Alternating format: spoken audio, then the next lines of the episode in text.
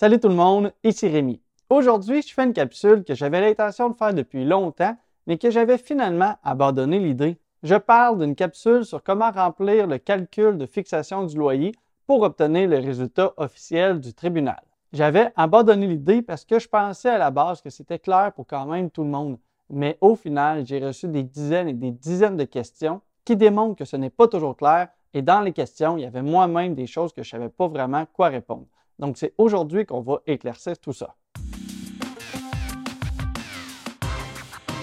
Donc, moi-même, cette année, je me suis retrouvé à me poser des questions sur certaines dépenses, dans quelle catégorie les mettre pour s'assurer que ça se calcule correctement. Dans la capsule, je vais entre autres parler des subtilités quand c'est notre première année avec l'immeuble, aussi des choses comme les frais de condo ou les différences entre les travaux majeurs et les travaux d'entretien. Bref, on va répondre à plein de petites questions. Ça va être un peu un genre de tutoriel, un peu comme ma capsule sur comment bien remplir un bail, qui a continuellement d'ailleurs plein de nouvelles vues. On saute donc directement dans le sujet et pour ça, on va aller à l'ordinateur. Premièrement, il va falloir trouver le formulaire en ligne. Je vais te mettre le lien en description, mais complique-toi pas trop la vie. Fais juste écrire calcul loyer et en fait, en choisissant calcul loyer, tu cliques dessus, ça va te sortir directement l'outil du tribunal administratif du logement.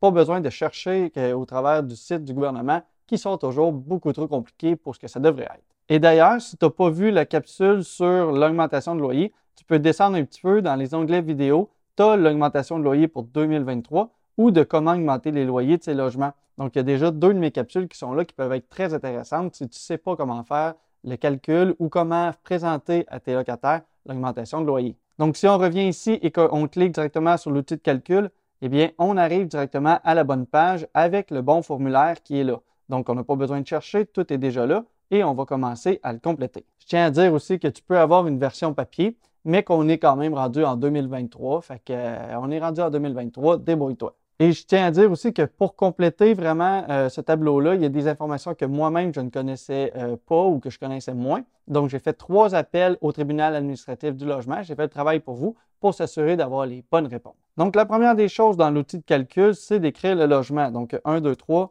rue du euh, Couvent. Je tiens à dire aussi que remplir l'adresse du logement, ça ne change absolument rien dans le calcul.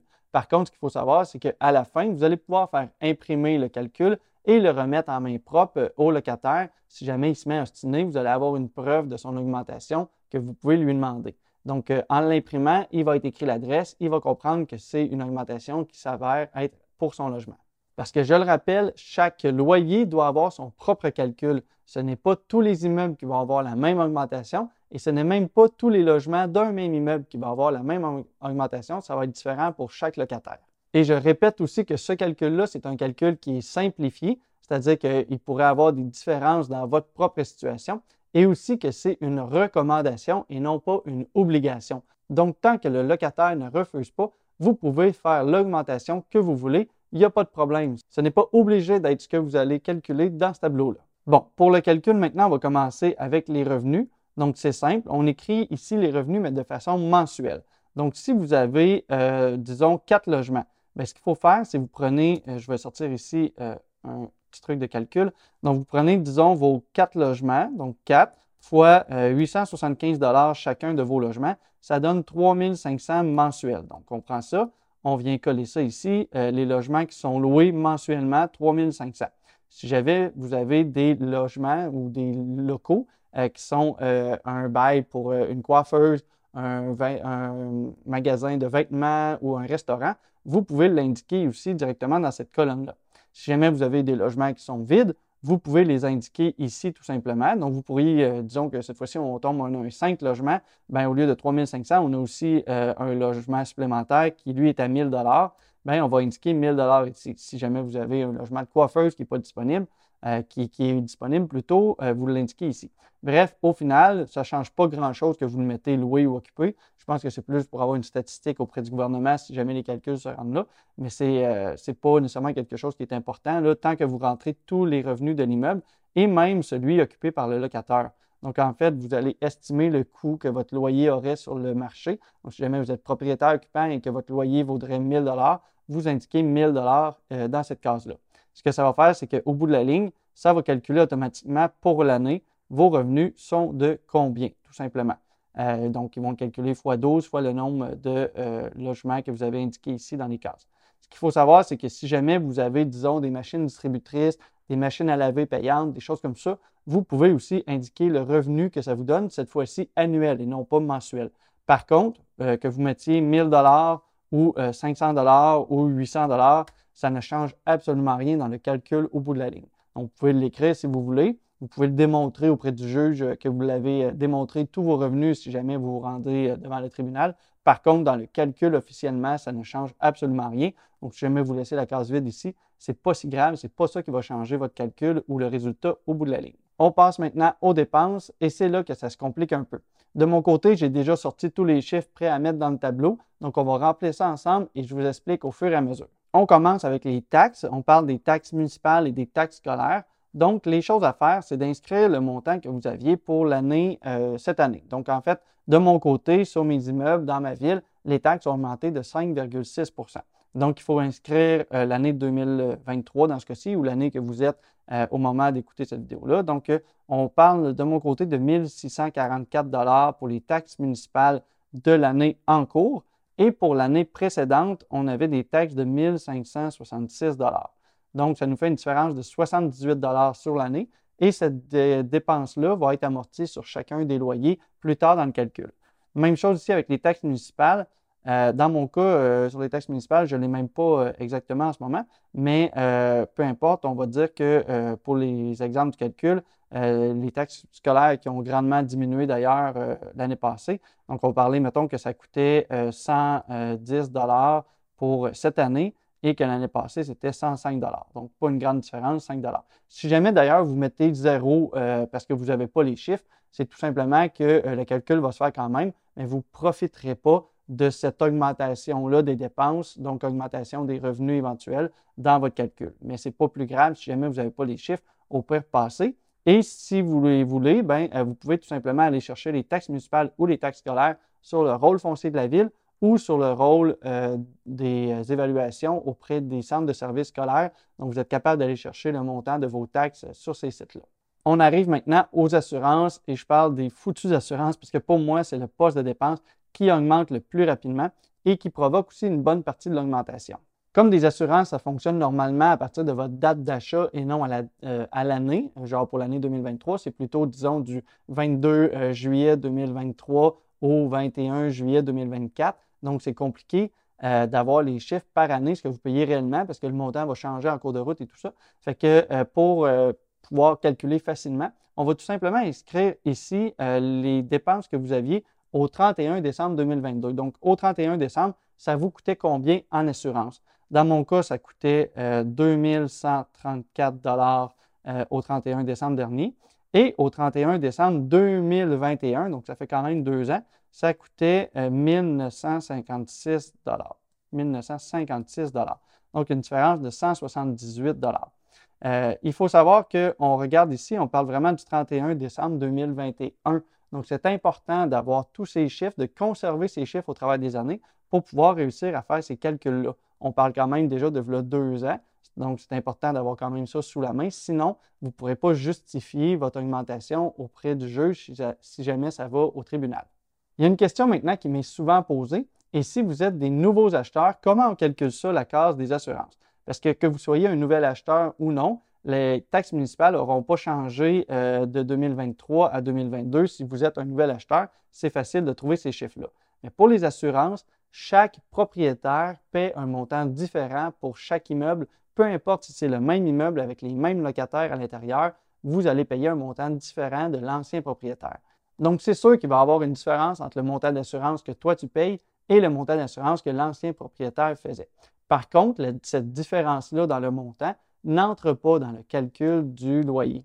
En fait, en tant que nouveau propriétaire, tu devras inscrire le même montant ici dans la case. Donc, si ça te coûte cette année 2134 tu vas devoir inscrire aussi 2134 au 31 décembre 2021, donc le même montant.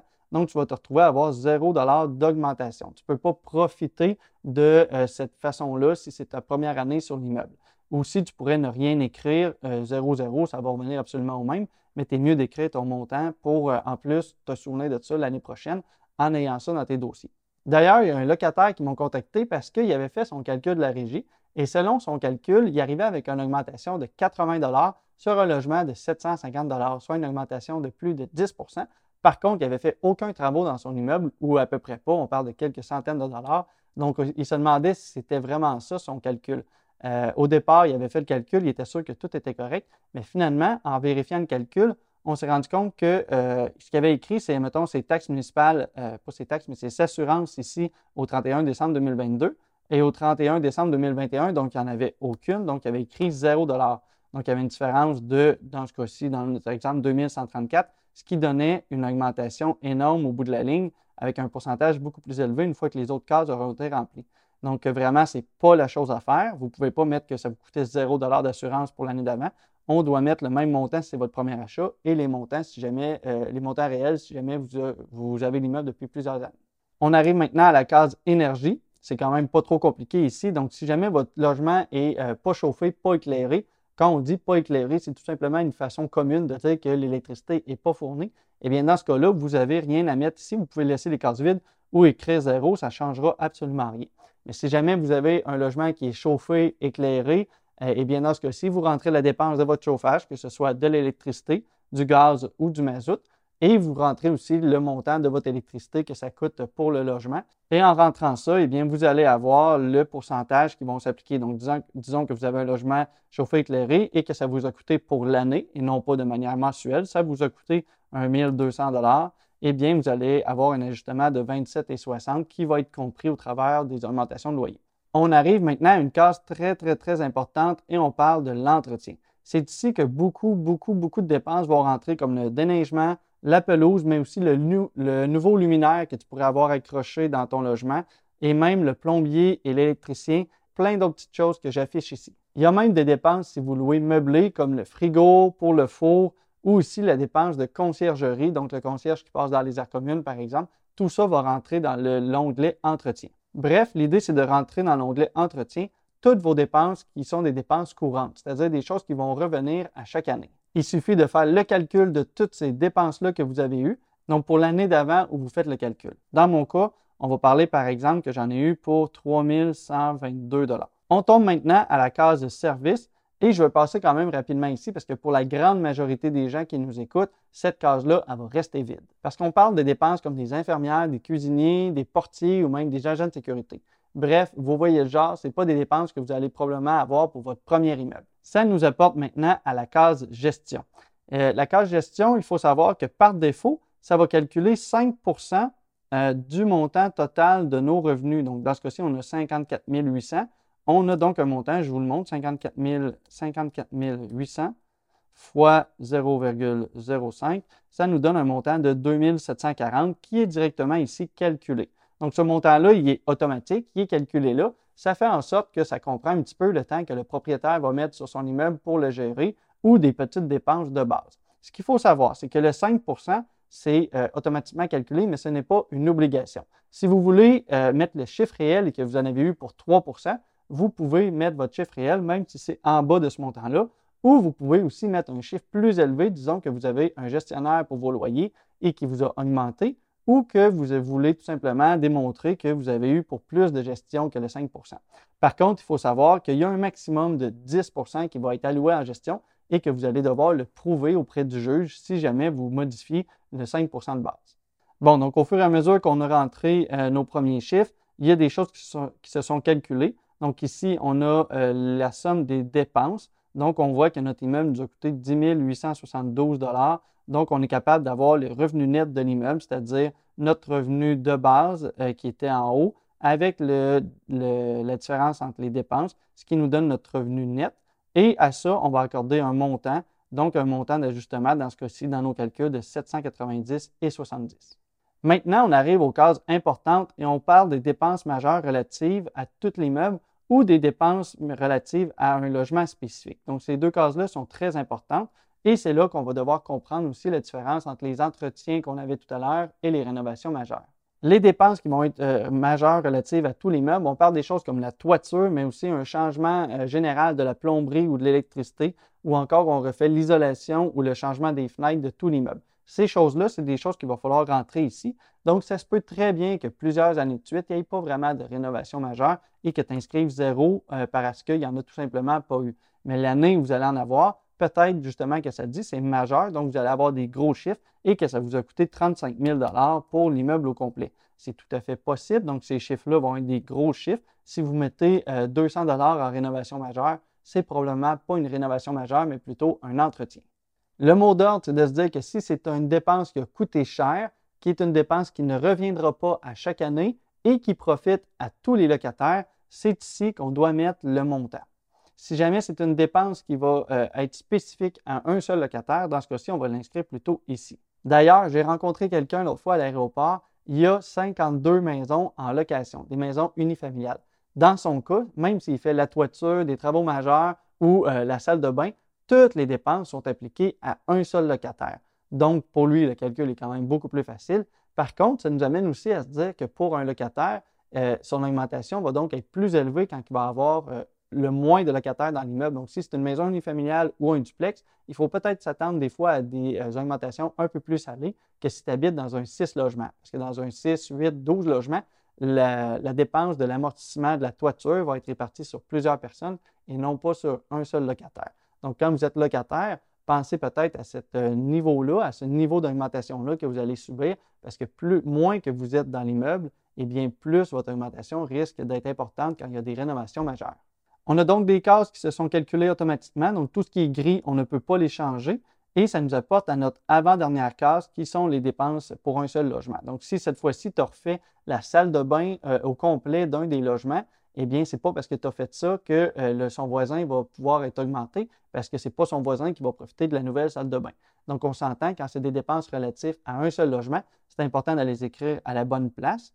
Et ça nous apporte aussi à dire que si vous changez juste deux fenêtres de votre immeuble, eh bien, euh, pour un logement spécifique, vous allez aussi entrer les deux fenêtres ici parce que ça ne profitera pas à tout l'immeuble.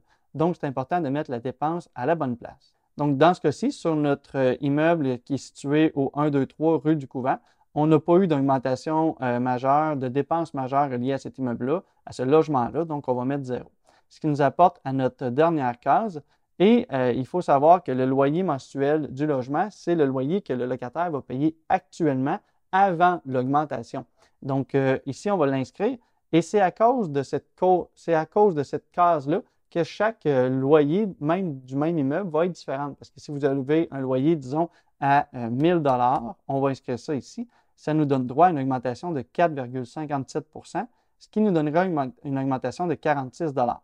Par contre, on ne change rien d'autre euh, aux autres chiffres. C'est les mêmes dépenses, les mêmes immeubles. Il n'y a pas eu d'autres dépenses spécifiques à ce logement-là. Si le logement coûte plutôt 1500 dollars, ça va nous donner droit à un pourcentage égal d'augmentation, mais à une, augmentation de 69 Donc, on voit ici la différence. Donc, c'est important d'inscrire le revenu euh, du loyer qui paye actuellement et non pas un loyer générique pour tout l'immeuble.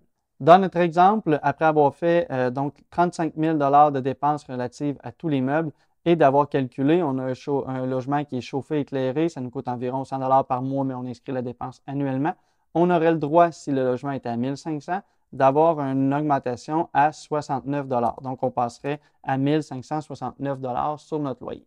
Bon, donc ça fait le tour quand même des cases qui sont là, mais il y a quand même une chose que j'ai eu plusieurs questions et qui n'est pas vraiment évident, et je parle maintenant des frais de condo. Ce n'est pas indiqué nulle part à quel endroit il faut vraiment mettre ça. J'ai donc appelé directement le tribunal pour leur poser la question. Et roulement de tambour ici même les deux personnes que j'ai parlé au tribunal ne savaient pas vraiment où rentrer la dépense. Donc, c'est normal que toi aussi tu sois perdu. Et voici ce qui ressort après avoir parlé avec les deux personnes, c'est que si jamais tu loues un condo et que les frais de condo ont augmenté, eh bien, il y a une partie de ces frais-là qui sont automatiquement calculés dans les frais de gestion et que tu peux mettre dans cette case-là. Mais aussi, tu vas pouvoir mettre ces frais-là dans la case entretien parce que des frais de condo, c'est principalement dû au fait de pouvoir entretenir l'immeuble au fur et à mesure. Ce qu'on m'a répondu, c'est que en fait, mets la dépense dans la case que tu veux qui fait du sens. Et euh, au besoin, si jamais le juge a besoin de regarder tout ça, eh bien, euh, il pourra mettre la dépense dans la bonne case si jamais tu t'es trompé de place, mais il ne va pas te taper sur les doigts pour autant si ça faisait du sens. Au pire, il va la changer de case, cette dépense-là, et ça va un petit peu changer le calcul, mais ça ne changera pas grand-chose. Voilà, tout ce calcul-là est une question de logique et normalement, c'est censé donner une représentation de ton immeuble, des revenus et des dépenses. Souvenez-vous encore une fois que vous pouvez faire l'augmentation que vous voulez. Ce n'est pas une obligation de suivre cette recommandation-là qu'on vient de calculer. Tant que le locataire accepte, c'est tout à fait légal. Vous pouvez faire l'augmentation que vous voulez. J'espère que ça vous a aidé et que ça a répondu à plusieurs de vos questions. Si jamais tu veux en apprendre plus sur l'immobilier, tu peux t'abonner à la chaîne pour voir les prochaines vidéos. Si tu veux débuter et que tu veux une formation, il y a un lien en description qui pourrait t'intéresser. Comme toujours, si tu apprécies le contenu, tu peux aussi aimer la vidéo pour m'aider avec l'algorithme de YouTube. Merci de ton écoute, bon succès, à la prochaine!